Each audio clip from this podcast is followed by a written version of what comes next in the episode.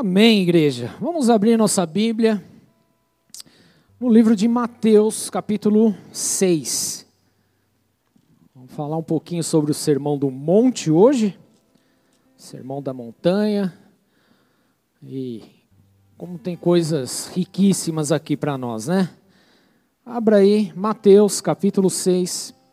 Vou ler agora dois versículos para dar uma introdução aqui para nós. Obrigado, hein? Não derrubou de novo, hein?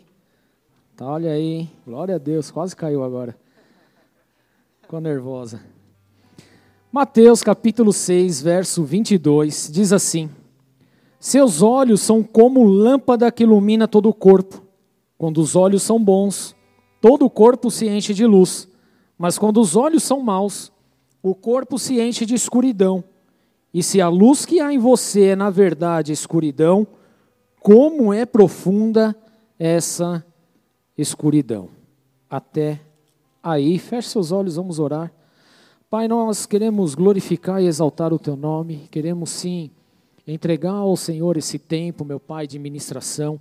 Pedimos que, da forma como o teu Santo Espírito tem se manifestado, meu Pai, nesta casa, nós pedimos que continue essa manifestação de libertação, de cura, de entendimento, em nome de Jesus. Assim nós oramos e consagramos, meu Pai, essa palavra, e eu peço, meu Deus, o direcionamento do Teu Santo Espírito, porque se não for pelo Teu Santo Espírito, Senhor, não vale absolutamente nada, porque nós não estamos aqui para ouvir palavras humanas, mas nós estamos aqui para ouvir ao Senhor, para sermos ministrados pelo Senhor, Afinal de contas, meu Deus, é o teu Santo Espírito que nos convence a respeito de todas as coisas. Por isso, vem sobre cada um aqui, sobre aqueles que estão acompanhando de forma online, que a mesma porção que está nesse lugar esteja aí na vida deles também, em nome do Senhor Jesus. Assim nós oramos e te agradecemos nessa noite, meu Deus, em nome de Cristo. Amém e amém.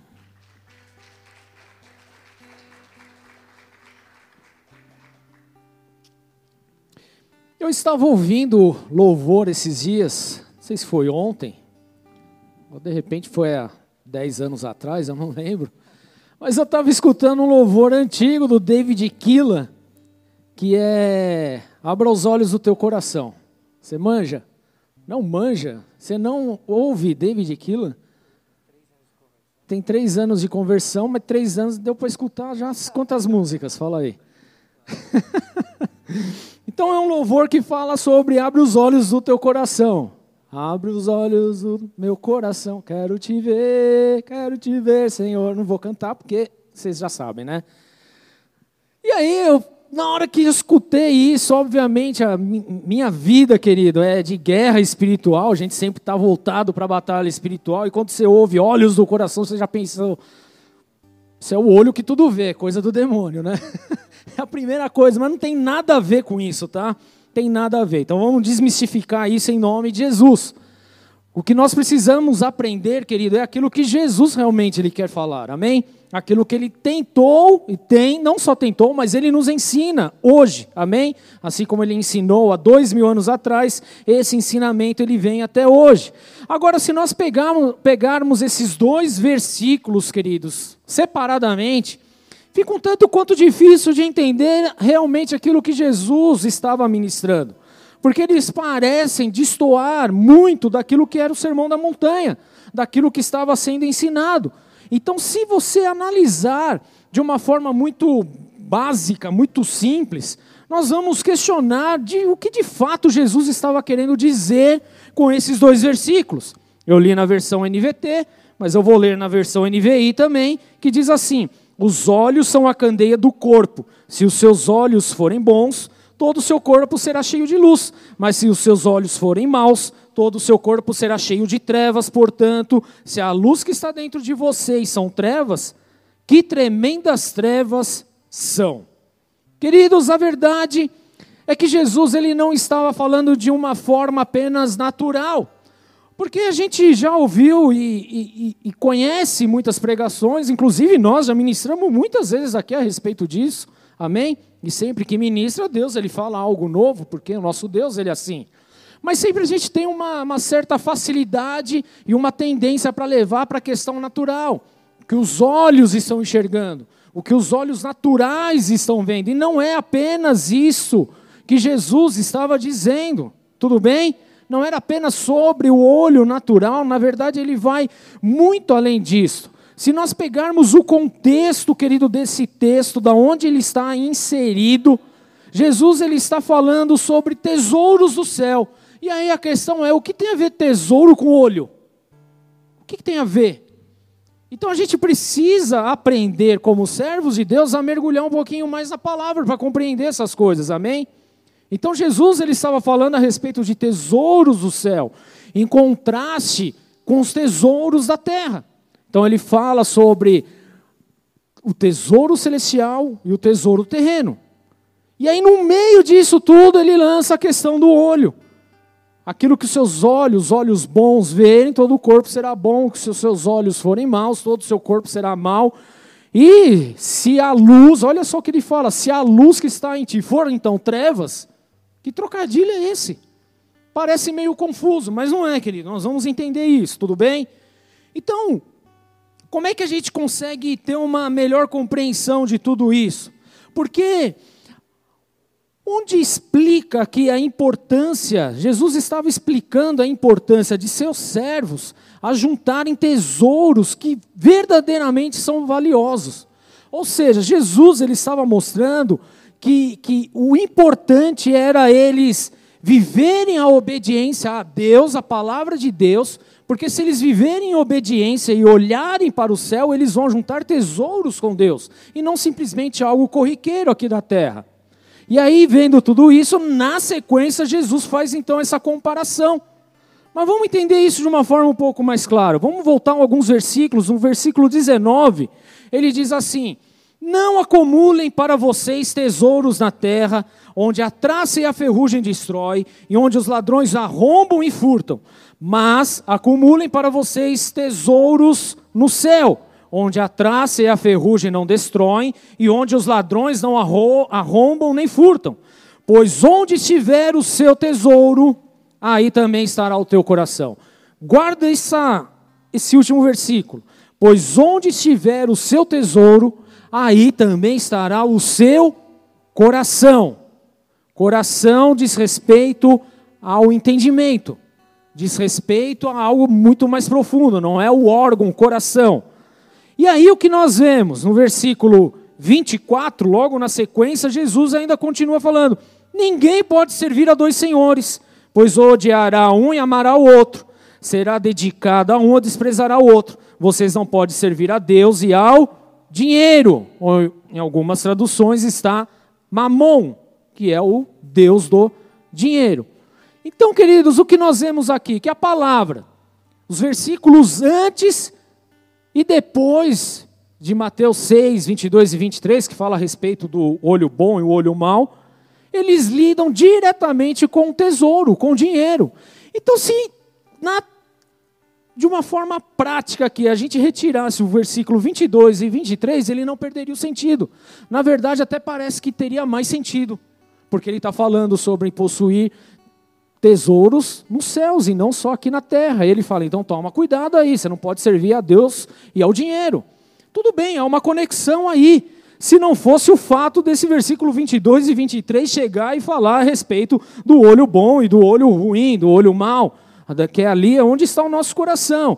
Então, por que, que Jesus usa, querido, essas duas palavras sobre dinheiro e Deus com uma frase sobre o olho bom e o olho mau? É exatamente isso que a gente tem que se questionar e perguntar. Pô, Jesus está ensinando sobre ter tesouros celestiais e não terrenos. Jesus, então, ele está ensinando a você tomar cuidado, porque você não pode servir a Deus e a mamon, ao dinheiro, ao Deus do dinheiro. Ok, mas o que, que tem a ver, então, sobre o olho bom e o olho ruim? Queridos, a gente, se a gente começar a ler a Bíblia, a gente vai começar a ter um pouco mais de compreensão. E a gente vai poder andar alguns capítulos para depois voltar aqui. Tudo bem? Vocês estão comigo? Hoje é um pouquinho mais de ensino. Topam? Quem gostava de ir para a escola aqui? Ninguém, né? Quem gostava? Deixa eu ver. Eu odiava ir para a escola, eu confesso. Eu não, não tenho essa não. Camareiro falou que gostava? Gostava para bagunçar. Eu vou te falar, na escola que eu estudei, na época, que é o ensino. Na época era o colegial. O que, que é hoje? Eu sempre confundo. Médio, é isso aí. Eu só pareço velho, mas não sou, tá? O ensino médio, eu era do terceiro C. Isso há três anos atrás. Até hoje a diretora lembra da nossa sala. E não era porque a gente tinha notas boas, não, viu? o negócio era complicado, hein? Mas a gente precisa aprender a estudar um pouquinho mais, tá bom? Isso é importante, dá entendimento. Tudo bem, queridos? Em nome de Jesus. Então a resposta, querido, aqui a gente vai encontrar um pouco lá no capítulo 20 de Mateus, o próprio livro de Mateus. Jesus ele tinha acabado de contar uma parábola dos trabalhadores da vinha. Eu não vou ler aqui o, o contexto inteiro, tá? Eu vou resumir para você para ficar mais prático aqui, para a gente não avançar tanto no horário. Mas o que aconteceu na parábola dos trabalhadores da vinha? Alguns tinham acordado para trabalhar, querido, e eles foram de manhã cedinho para a vinha trabalhar. E ali o seu patrão, ok, falou: vem trabalhar, vou te pagar o dia de trabalho, que era um denário. Aí passou-se algumas horas, chegou mais uma galera. Ah, entra para trabalhar. Isso nove da manhã já. Tem aquele que chegou às seis, aquele que levantou às cinco da manhã para pegar o busão correndo, né? Tem aquele que chegou às nove, aí chegou um, um pessoal às meio-dia, vamos imaginar aqui, outro às três e outro às cinco da tarde. E o expediente termina às seis, tudo bem? Só para a gente entender um pouquinho melhor.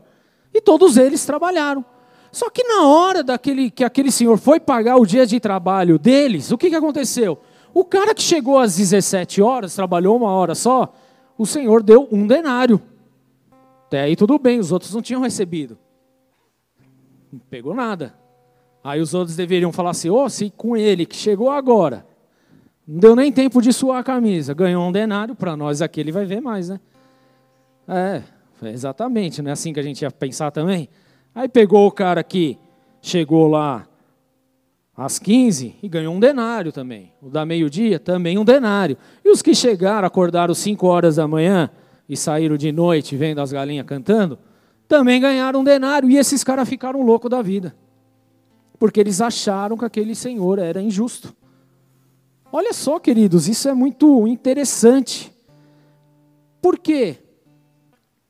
Porque é exatamente isso que a gente faz. Vamos lá, vamos lá. Quem aqui trabalha? Todo mundo trabalha? Glória a Deus pela vida de você. Mas vamos supor, ó, hoje você está lá no seu trampo, você ganha lá, sei lá, mil reais, e você já está lá três anos trampando. Tudo bem? Tá bom, né? Aí chega uma pessoa nova que não sabe nada, que você vai ter que ensinar todo o trampo, e aí você descobre que ela também ganha os mesmos mil reais que você. Qual é a sensação que você tem? Ah, que mancada, né? Primeiro você vai pensar, vão me mandar embora. Mas o segundo é que sacanagem que estão fazendo comigo, né? Não é isso? Porque essa é a reação do ser humano. Não vem falar que não, que você ia ficar feliz, porque você ia ficar, você ia ficar bem bravo. Eu sei disso. Eu ficaria, por que você não ia ficar? Você não é diferente de mim, né? Então, foi exatamente isso que aconteceu. Então, queridos, o que nós precisamos compreender? Que o nosso Senhor, Ele é um Senhor generoso, tudo bem? O que diz respeito a isso, querido, não é a questão do dinheiro, mas a questão da obra de Deus na vida da pessoa. Quando nós olhamos para essa parábola, nós começamos a entender, por exemplo, o significado da graça de Deus. Porque convenhamos, querido, a graça, todo mundo sabe que é um favor imerecido. Mas na prática é um pouquinho a gente é, é, de entender é um pouco difícil. Então vamos lá. Na prática, querido, é exatamente isso. Vamos olhar para as nossas vidas. Você acha mesmo que eu, Rubens, eu teria é, mérito algum em estar aqui pregando a palavra de Deus? A resposta é não. Pode virar para o teu irmão e falar: não, não tem mérito nenhum. Isso é graça de Deus.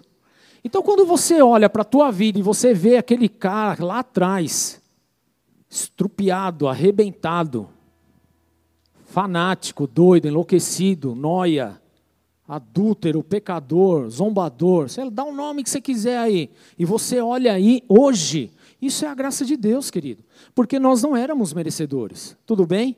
E a graça de Deus, ela é para todos, para todos, para mim, para você, para o marginal lá fora, para o traficante, para o estuprador, para o assassino, para todos. A graça de Deus é igual. Se qualquer um deles hoje entrarem nessa igreja e confessar que Jesus é o Senhor, glória a Deus, eles estão salvos. Isso é a graça de Deus, queridos. Aí, qual é o risco aqui se a gente começar a olhar para as coisas naturais? É, pô, como assim ele é salvo? Eu não fiz nem metade do que ele fez, como ele tem acesso às mesmas coisas que eu? Isso é a graça, querido. Então a gente precisa quebrar um pouquinho esse senso de justiça que a gente tem, até porque a Bíblia fala que a nossa justiça ela é impura, ela é suja. A Bíblia compara, querido, a nossa justiça como um trapo de imundice. O que é um trapo de imundice? Lá no Antigo Testamento, era um fraldão que as mulheres usavam nos seus dias menstruais. Um absorvente de hoje. Então, pensa que tipo de justiça é a nossa. Então, quando nós olhamos para a parábola da vinha, ele está falando a respeito dos trabalhadores, não de forma natural, mas de forma espiritual, dos trabalhadores do reino. Então, tanto aquele que chegou agora ou que está trabalhando há 10 anos, querido, a recompensa é a mesma, o céu, tudo bem? Isso é a graça de Deus, e aleluia, querido, nós temos que aplaudir Jesus por isso, tudo bem? Você pode aplaudir Jesus? Eu falei para aplaudir, queridos. É Jesus, amém? Porque isso é a graça. Então pouco importa, querido, o seu trabalho há 20 anos na obra do Senhor e você um dia, nós vamos juntos para o céu. Glória a Deus. Galardão são outros 500, a gente tem um outro culto para falar só sobre isso. Mas nós precisamos compreender a respeito da graça. Então, em outras palavras, queridos, o que nós vemos aqui é que ele foi abundantemente, o Senhor ele foi abundantemente generoso para aqueles que trabalharam apenas uma hora, e ele pagou um montante que foi combinado com aqueles que trabalharam 12 horas. Então o Senhor ele não faltou com ninguém, ele cumpriu com todo mundo. Isso é a graça de Deus, amém? Independente daquele que chega agora ou que já está aí há um tempão. Mas o que, que acontece? Esse é um risco muito grande, queridos. Lá em Mateus 20, 11 fala: Aqueles que trabalharam o dia todo murmuravam contra o dono da casa. Murmuravam. E nós também caímos muitas vezes nessa questão de murmuração. Então a gente chega e a gente murmura, a gente resmunga, porque a gente acha que tem mérito para alguma coisa e nós não temos mérito para absolutamente nada. Se não fosse a graça de Deus, o amor de Deus, a obra de Jesus Cristo na cruz do Calvário, querido, nós estávamos lascados. Essa é a pura realidade. A gente estaria ferrado. Era inferno. Era o abismo aberto, a gente mergulhando para o inferno. Era exatamente isso. Então a graça de Deus é justamente nos tirar desse cerco e nos levar para a glória dele. Isso é a glória de Deus, isso é a graça de Deus. Tudo bem, queridos? Então a gente não pode simplesmente se questionar e, me, e murmurar a respeito daquilo que está acontecendo. Então talvez você que está aí assistindo ou está aqui, talvez você é aquele velhaco de igreja, beato de igreja, querido. E você é aquele que simplesmente agora começa a murmurar por conta daqueles que estão chegando e fazendo alguma coisa por, por aqueles que chegaram e resolveram arregaçar as mangas e trabalhar, fazer alguma coisa no reino, e estão avançando e crescendo espiritualmente, mas você fica de longe murmurando. Então, queridos, você precisa, primeiramente, quebrar essa manipulação demoníaca que está na tua mente, em nome de Jesus. Tudo bem? Porque, querido, não há mérito para mim, não há mérito para você, não há mérito para ninguém. Nós estamos aqui pela mesma causa, que é Jesus Cristo. Então, independente do tempo, querido, nós estamos aqui para trabalhar e fazer a obra de Deus. Amém? E o nosso Senhor é conosco na mesma proporção. E vamos para frente, vamos ganhar vidas para Jesus. É isso que nós precisamos fazer. Mas não é isso que muitas vezes nós fazemos, porque é mais fácil agir como aqueles que estavam antes e ficar murmurando. Porque se fosse dessa forma, seria diferente. Porque eu faria de tal maneira. Porque se fosse eu, tá, pode até ser, querido, mas aonde está você? É essa a questão. Você está longe. Então ficar murmurando não vai adiantar. O que precisa, querida, é justamente entender a graça de Deus. E a graça de Deus é sobre todos. Amém? é sobre todos. E a coisa está aí, está acontecendo, e nós precisamos justamente entender a respeito disso. Então eles ficaram furiosos que aqueles que trabalharam teoricamente tão poucos foram pagos na mesma porção que eles. Então o Senhor usou uma frase sobre exatamente essa questão. Nós lemos aqui, versículo 15, Mateus 20, 15, eu vou ler para você aqui, diz assim: Não tem o direito, quando eles ficaram nervosinhos, irritadinhos, porque viu tudo isso, aí o Senhor virou e disse: Não tenho o direito de fazer o que quero com o meu dinheiro? Ou você está com inveja porque sou generoso? Isso aqui na versão NVI. Mas eu vou ler para você na versão Almeida, para entender um pouquinho melhor. Que diz assim: Ou não me é lícito fazer o que quiser do que é meu? Ou é mal o teu olho porque eu sou bom? Vamos lá entender isso, querido? Parece ser uma tradução diferente uma da outra, mas não é isso. O que nós vemos, querido, é que na versão NVI, por exemplo, que eu li, o que acontece aqui é uma paráfrase. Pastor, que raio é isso daí? É muito simples, querido. Eu sei que você estuda, mas paráfrase é você explicar a mesma coisa com palavras diferentes. Tudo bem? É só isso. É você falar que vai quebrar a cara, mas falando, você vai cair do cavalo. Entendeu? É você vai usar para falar da mesma situação, com palavras diferentes, com ilustrações diferentes. Isso é uma paráfrase, não é uma tradução. Então o que acontece aqui na NVI é que ele usou de uma paráfrase, paráfrase. Mas quando nós pegamos na versão original, ele fala e ele menciona exatamente a respeito, mas é mal o teu olho porque eu sou bom?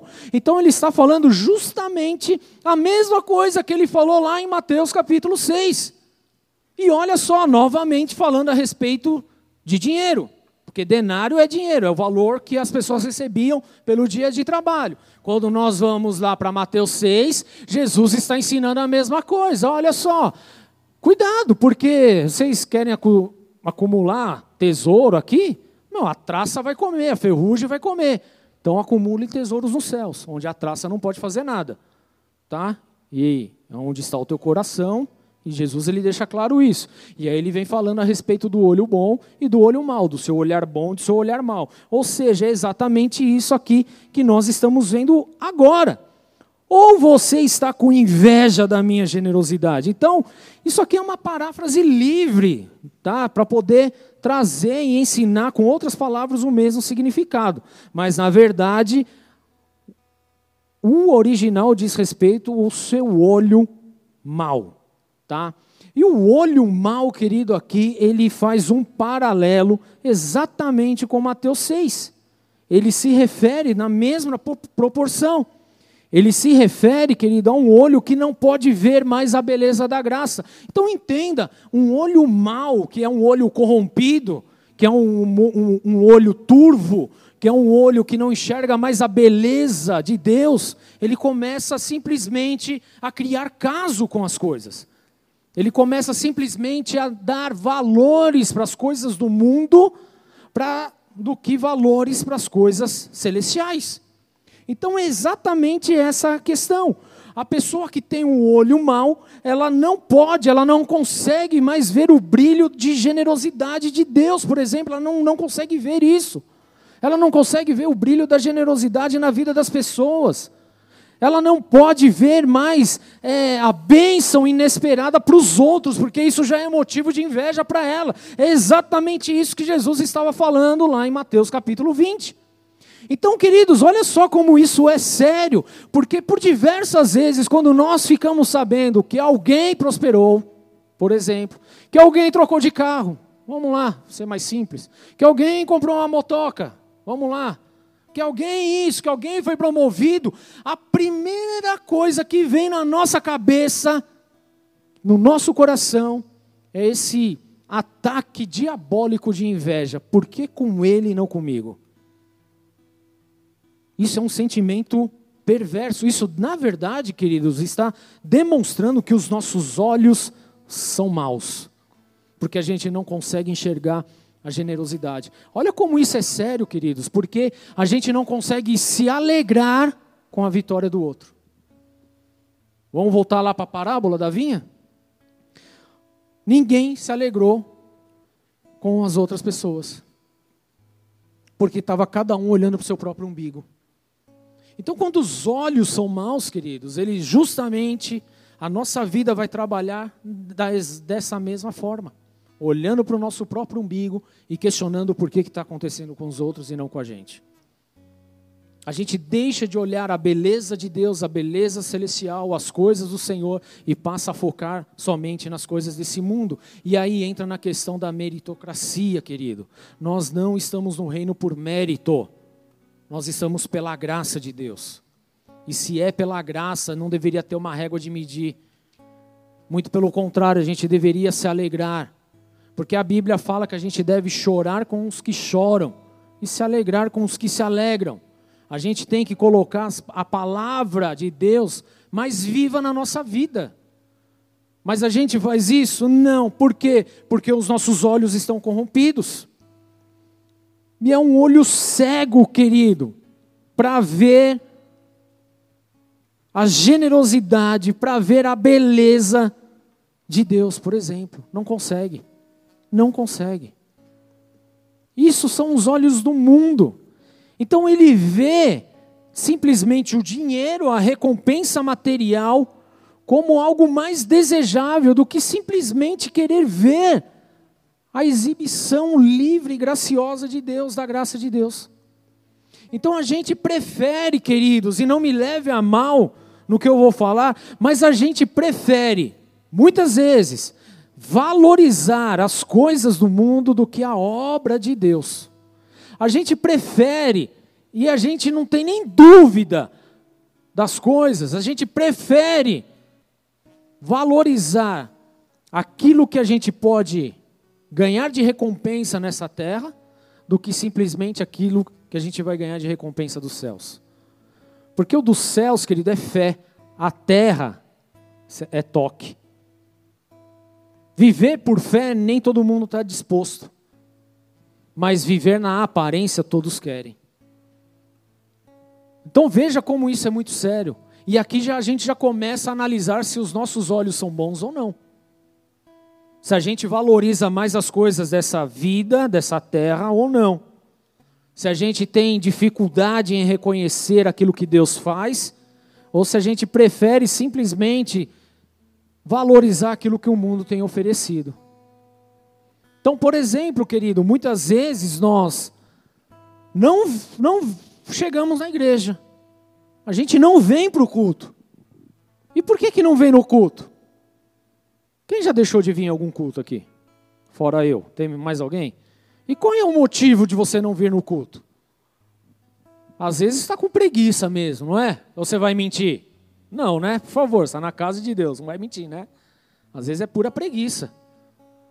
Às vezes é, ah, vai ter o jogo do timão, que aliás, meu, não vale nada, convenhamos, né? Tá feio na foto. Se ainda fosse do Verdão, né? Tamo aí. Domingo é nós de novo. Mas, o Evaldo fica triste que o último jogo não deu muito certo aí, né? Tudo bem, vamos mudar de assunto. Mas a gente não vem na casa de Deus por N motivos.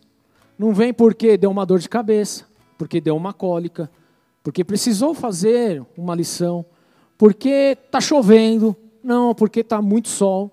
Ah, não, hoje eu não vou porque vai ter culto online. Não, mas não, também não assiste online. Ah, não vou. E fica dando desculpas.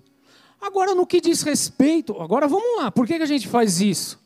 Porque vir no culto, querido, é, é justamente a graça de Deus, porque não tem mérito, você não ganha nada, a não ser no espírito, tá? Mas Fisicamente falando, materialmente falando, ninguém ganha nada. Quem ganha alguma coisa? Ninguém ganha absolutamente nada. Então você vem por amor mesmo.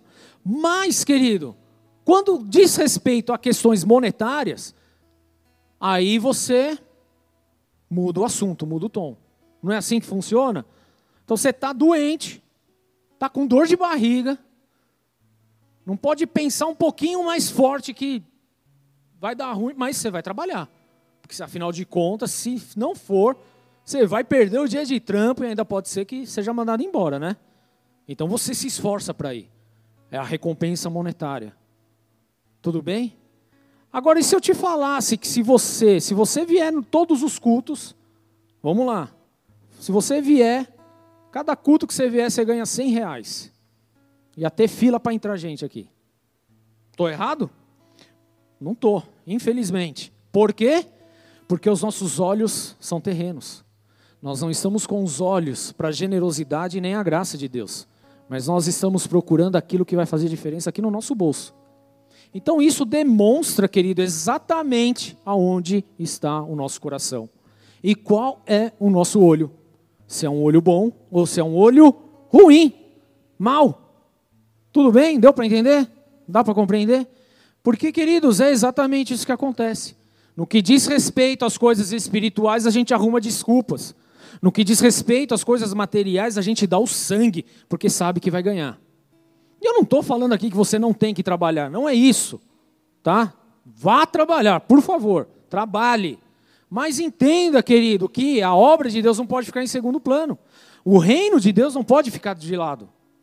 Porque senão a gente vai fazer como os trabalhadores da vinha, que ao invés de estar feliz pela generosidade do Senhor, da graça do Senhor, nós seremos aqueles que estarão murmurando, reclamando das coisas, questionando.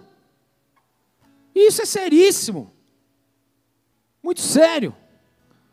Então, quando nós estamos com os nossos olhos ruins, queridos, maus, nós temos tendências carnais. E o que Jesus estava ensinando era justamente isso. Para tomar cuidado com isso. Para tomar cuidado com as nossas decisões. Queridos, e quando nós começamos a compreender isso, esse significado, nós começamos a ver que a equação aqui ela começa a, ter um sentido, um sentido perfeito entre o texto do verdadeiro tesouro e as necessidades de colher entre estar debaixo do domínio de Deus ou do domínio de Mamon. Aí a gente começa a compreender, opa, agora eu estou entendendo por que, que Jesus, no meio de tudo isso, falou a respeito do olho bom e do olho mau. Porque se o meu olho for bom, eu estarei com os olhos voltados para coisas de Deus. Se os meus olhos forem turvos, forem maus, eu estarei preocupado apenas com as coisas terrenas, carnais, monetárias, com as coisas que eu vou poder ganhar nesse mundo. John Piper, queridos, um teólogo aí cristão, abençoadíssimo, escritor aí de muitos livros, ele, ele fez uma tradução justamente com respeito a, a esse entendimento, que eu vou ler aqui para vocês. Ele diz assim: esse mesmo versículo que eu li de Mateus 6, ele, ele parafraseou dessa forma. Agora vocês vão entender melhor o que é parafrasear. Ele fala assim: Não acumulem tesouros na terra, mas ajuntai tesouros no céu. Mostre que seu coração é fixado no valor que Deus é para você em Cristo Jesus. Verifique se o seu olho é bom e não mau. Isto é, Certifique-se de ver o tesouro celestial como infinitamente mais precioso do que o tesouro material.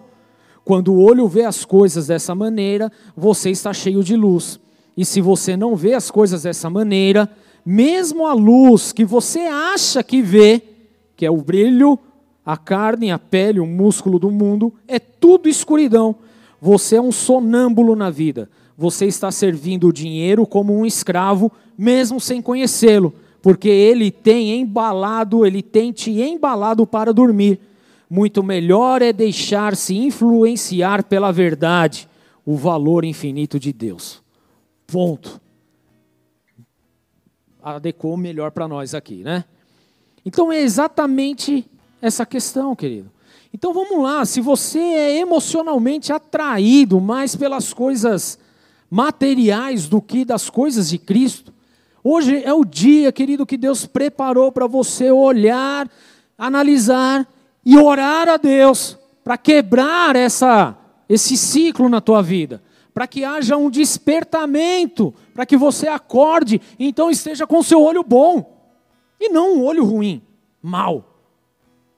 Tudo bem? Hoje é o dia, querido. Você talvez já deve ter escutado uma, uma expressão que diz assim, ó. Os olhos são a janela da alma. Você já escutou isso? A minha avó vivia falando isso. Minha mãe. Eu não, porque eu já sou da geração alfa, então não tem problema, tá?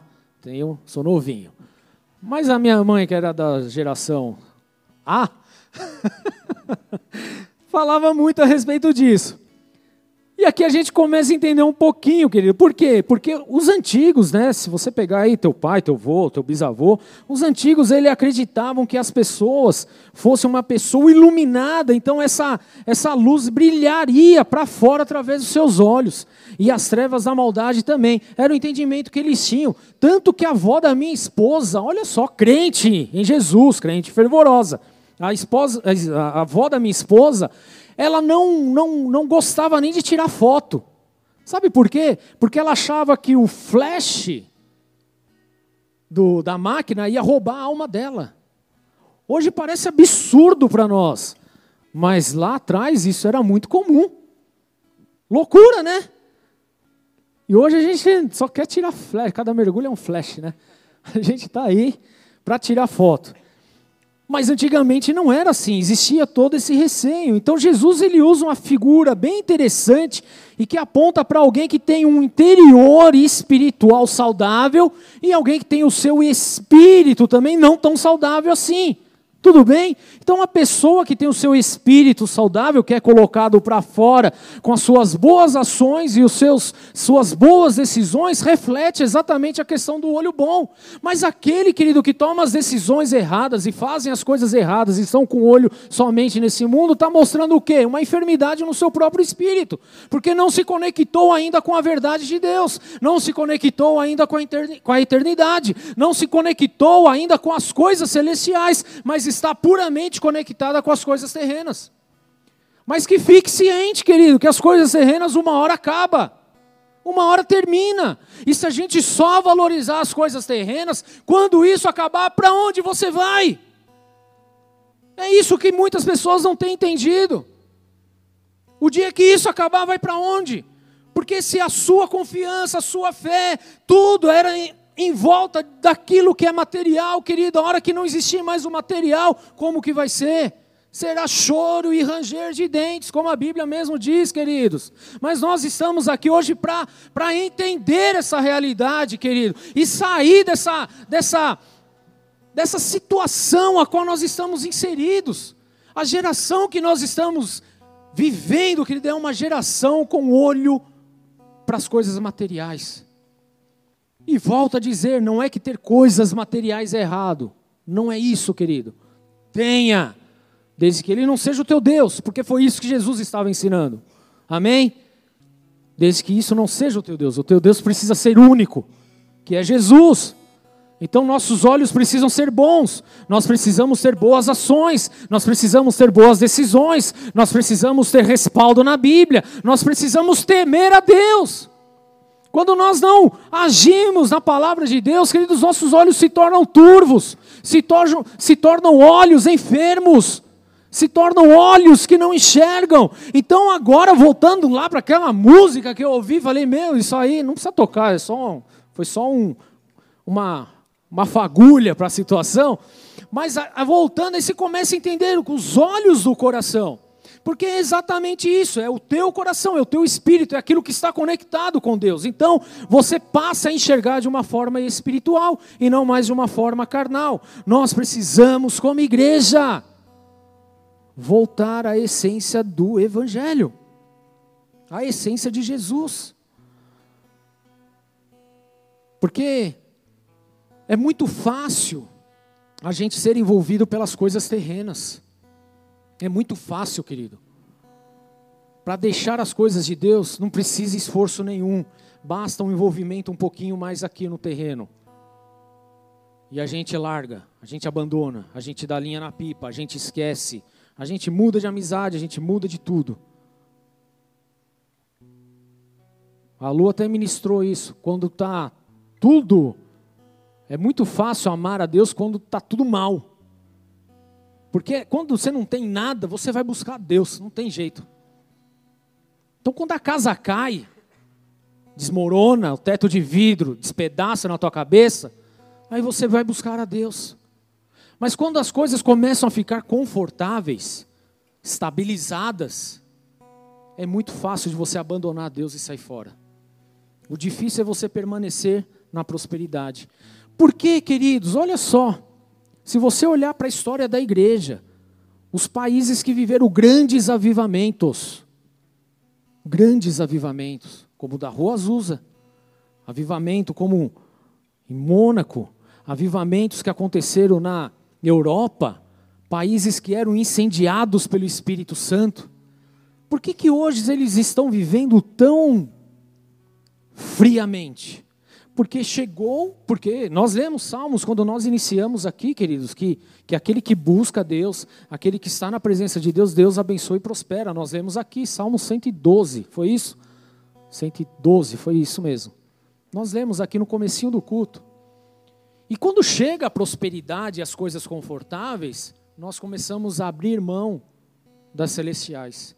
Então, antes, querido, quando nós não tínhamos nada, a gente rachava de orar, a gente rachava de jejuar, a gente rachava de subir o monte, a gente rachava de fazer círculo de oração aqui, vamos fazer ajuntamento, não sei o quê, é, vigília, é, não sei, meu, a gente, meu, rachava.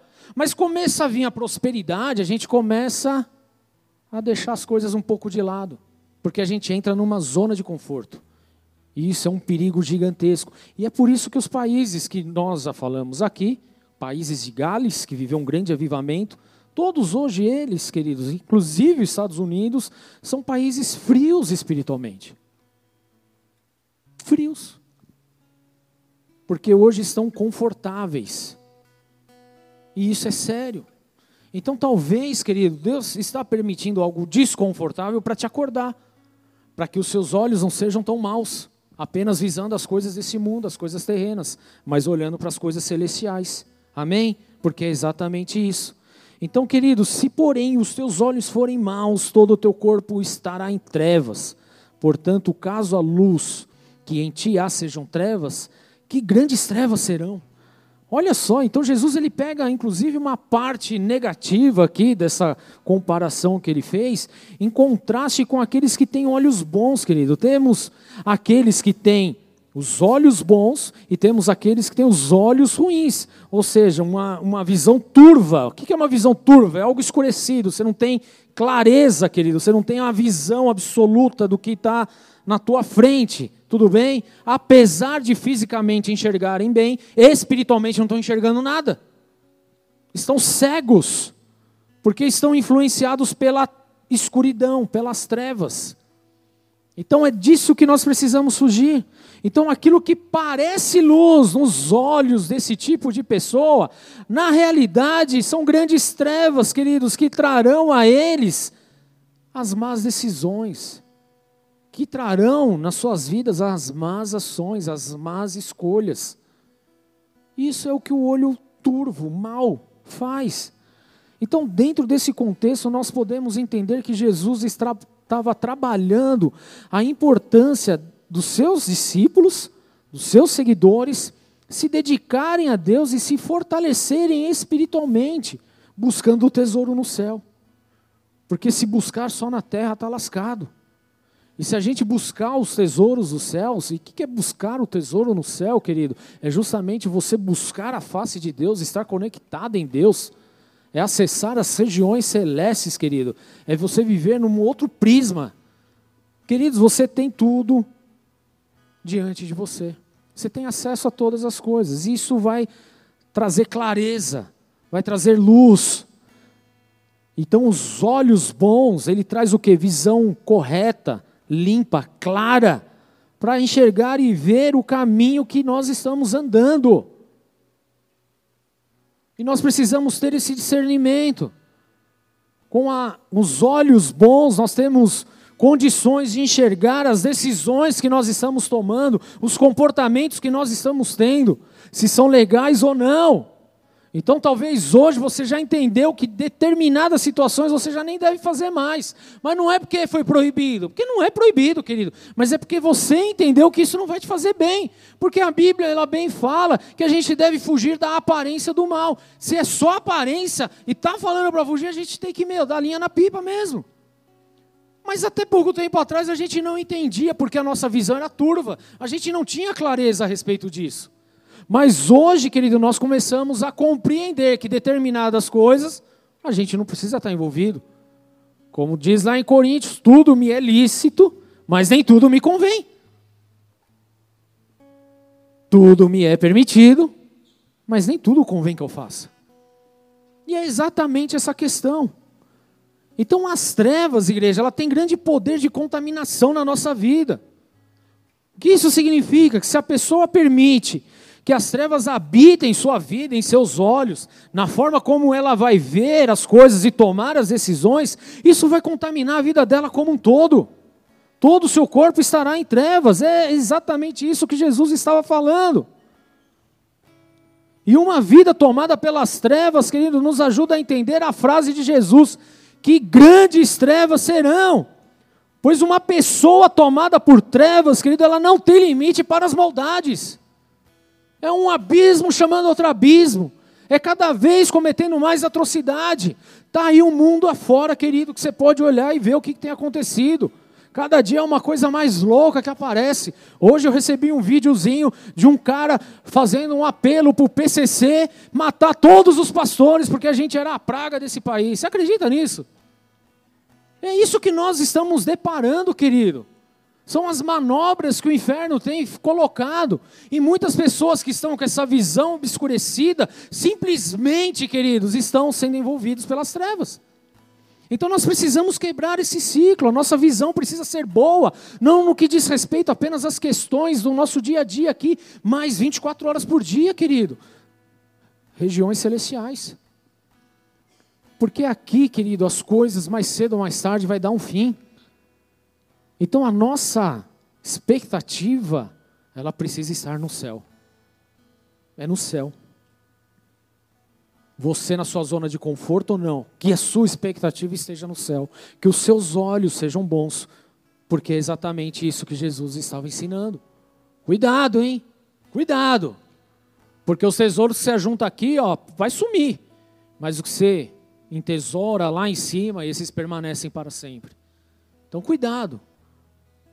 Porque onde está o teu tesouro, ali estará o teu coração. Onde está o teu coração, querido?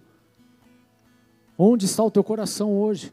Porque se não está em Deus, está aqui na, na terra. Nas coisas terrenas, passageiras, que um dia vão acabar, que um dia vai sumir, que um dia não vai existir. Vai permitir se envolver por essas atrocidades que têm acontecido à torto e à direito, querido. E é exatamente isso que Jesus ele trata, para tomar esse cuidado. Porque somente com os olhos bons, queridos, nós somos capazes de servir ao único Senhor.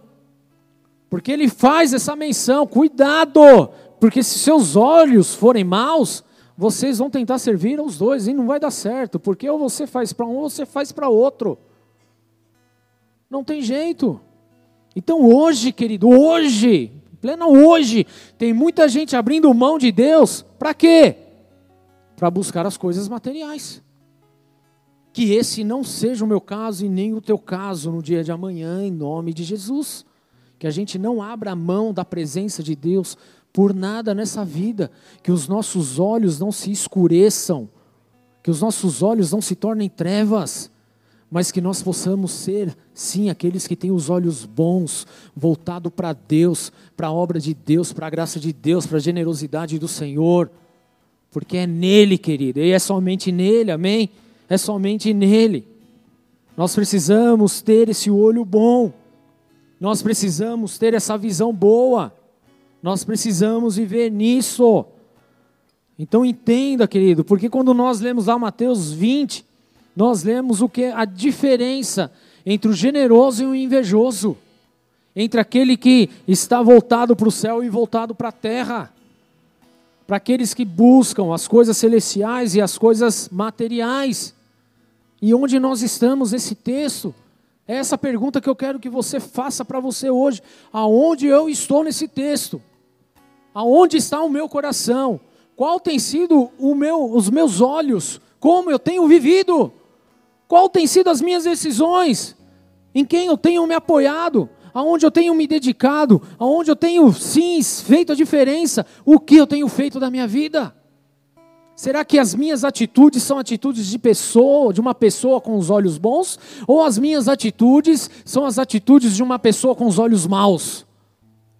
E avalia você, querido. O que eu sei e o que eu quero deixar para você nessa noite, querido, é que independente da situação a qual você esteja hoje, seja ela com os olhos bons ou com os olhos maus, eu quero que você se lembre de algo. O nosso Deus é generoso. O nosso Deus é Jesus é generoso. Amém? Então você pode ter ficado com os olhos maus até agora e entrar nessa última hora, querido, na presença do Senhor. A graça de Deus é a mesma sobre a sua vida do que aquele que já está há 10 anos. A graça de Deus é a mesma. Ele tem salvação para você, ele tem projeto de vida para você, ele tem transformação para você. Porque Ele é Deus, Ele é o Criador de tudo, Ele é o Senhor, Ele é o general, é Ele que faz novas todas as coisas. Ele é generoso, queridos. Ele, Deus, Jesus, Ele é generoso. Então, talvez hoje você vai olhar e falar: Meu, talvez a minha visão seja meia turva. Não tem problema, querido, não tem problema. Olha para Jesus, porque Ele é generoso, a graça dele se estende sobre a sua vida. O que importa, querido, é o que vai acontecer daqui para frente, não é o que aconteceu daqui para trás. Daqui para trás, a palavra de Deus fala que Jesus ele apaga, ele joga no mar de esquecimento, ele não se lembra mais. Importa o que vai acontecer daqui para frente. Se os seus olhos for, for, forem maus, foram maus até o dia de hoje, querido, pouco importa, querido, importa o que vai acontecer daqui para frente, porque você está tendo acesso a esse Deus maravilhoso, generoso, gracioso, que quer te abençoar, te salvar, te restaurar, te restituir. Amém? Esse é o nosso Jesus, querido. É exatamente isso que Ele quer fazer na tua vida hoje. E eu quero te convidar para isso. Feche seus olhos no teu lugar. Vamos ter um tempo com esse Deus generoso, com esse Deus amoroso, com esse Deus justo, íntegro, reto, leal, fiel, bondoso. Com esse Deus que faz novas todas as coisas. Não podemos servir a dois senhores. Versículo 24: Ninguém pode servir a dois senhores, pois odiará um e amará o outro, será dedicado a um e desprezará o outro. Você não pode servir a Deus e ao dinheiro. Que a partir de hoje os nossos olhos possam ser olhos bons, olhos voltados para o céu, voltados para o reino. A graça de Deus está sobre a sua vida. A obra de redenção de Jesus na cruz do Calvário está disponível para você hoje. E pouco importa o que aconteceu até o dia de hoje, importa aquilo que está acontecendo nesse momento. É a história que será escrita em Jesus a partir de hoje. Porque ele não veio para condenar, mas ele veio para salvar. Ele veio para te salvar. Que os seus olhos sejam bons a partir de hoje. Feche seus olhos, querido. Põe a mão no teu coração. A forma que, que a gente pode expressar tudo isso é confessando Jesus como nosso Senhor. Entendendo que Ele é o nosso Deus. Porque nós só temos acesso a essa graça por causa dEle não é mérito de ninguém daqui. Não é mérito do teu pai, da tua mãe, do teu esposo, da tua esposa, do teu namorado ou namorada, não é mérito deles. O mérito é de Jesus,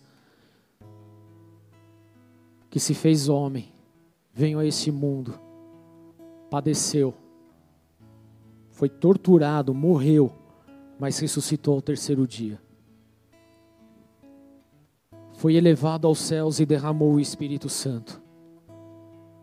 A graça, a graça só está disponível por causa de Jesus. Então, se você quer ter os seus olhos bons a partir de hoje, querido e querida, a única coisa que você precisa fazer é entregar a tua vida a Jesus. E eu quero te convidar a fazer essa oração comigo, repetindo essa oração juntamente comigo.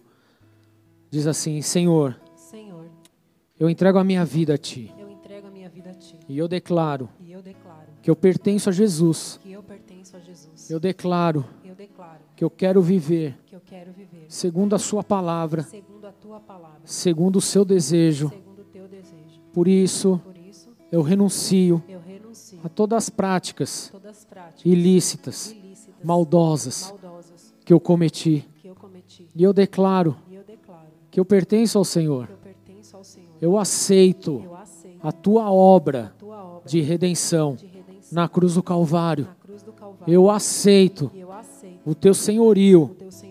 Jesus, sobre a minha vida a partir de hoje. Assim eu oro diante de ti, meu Deus. Assim Em nome de Jesus, amém. Senhor, eu oro por essas vidas, Senhor, que fizeram essa oração. E eu peço de uma forma especial, meu Deus, que haja assim um liberar do céu sobre a vida delas. Eu não sei a história de vida delas, eu não sei o que elas passaram. Eu não sei os sofrimentos, as amarguras que elas viveram, os tropeços que deram. Mas eu sei que a tua graça os alcançou, Senhor. E é isso que importa porque eu sei que a partir de hoje uma nova história está sendo escrita. E por isso eu peço, meu Deus, que o teu Santo Espírito impacte essas vidas e que elas tenham experiências sobrenaturais com a sua presença a cada dia a partir de hoje. Essa oração que eu faço, assim eu os consagro diante de ti, meu Pai. Em nome de Jesus. Amém e amém. Dê uma salva de palmas a Jesus.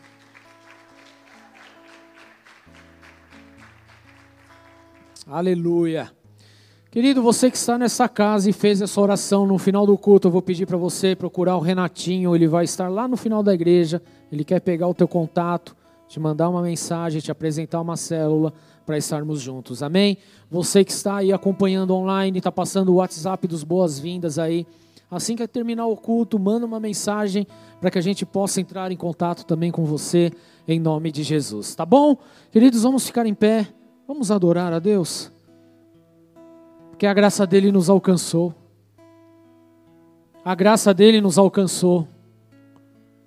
Esse é o nosso Deus.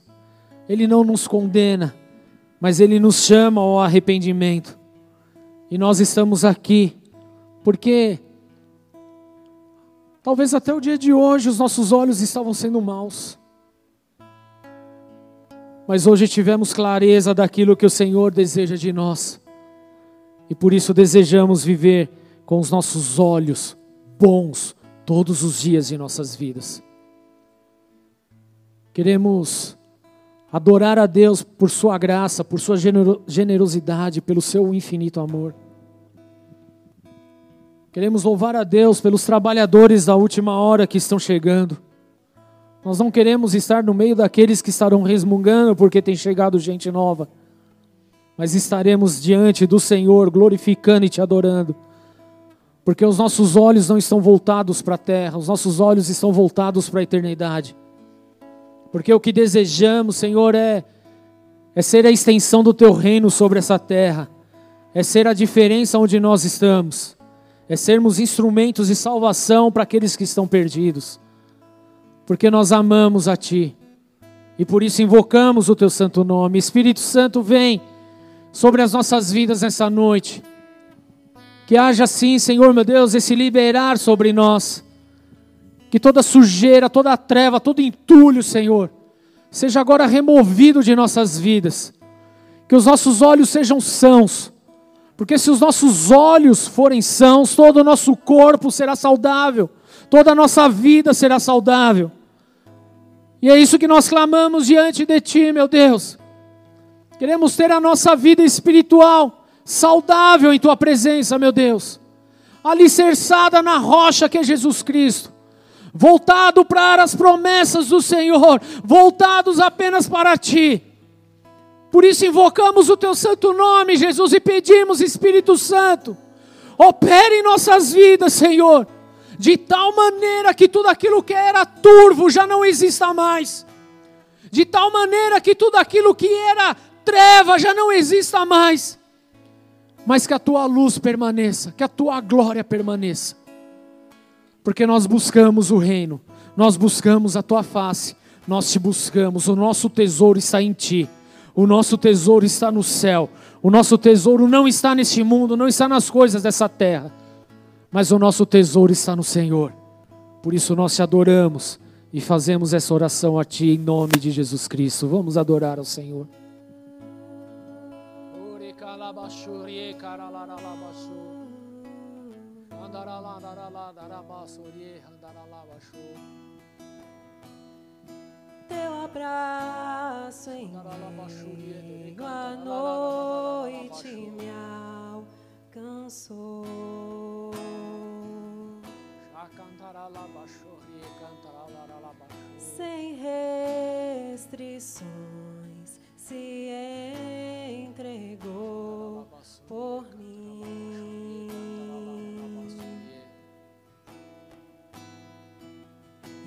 eu te vejo, não há mais o que dizer, pois não há outro que me conhece igual a ti,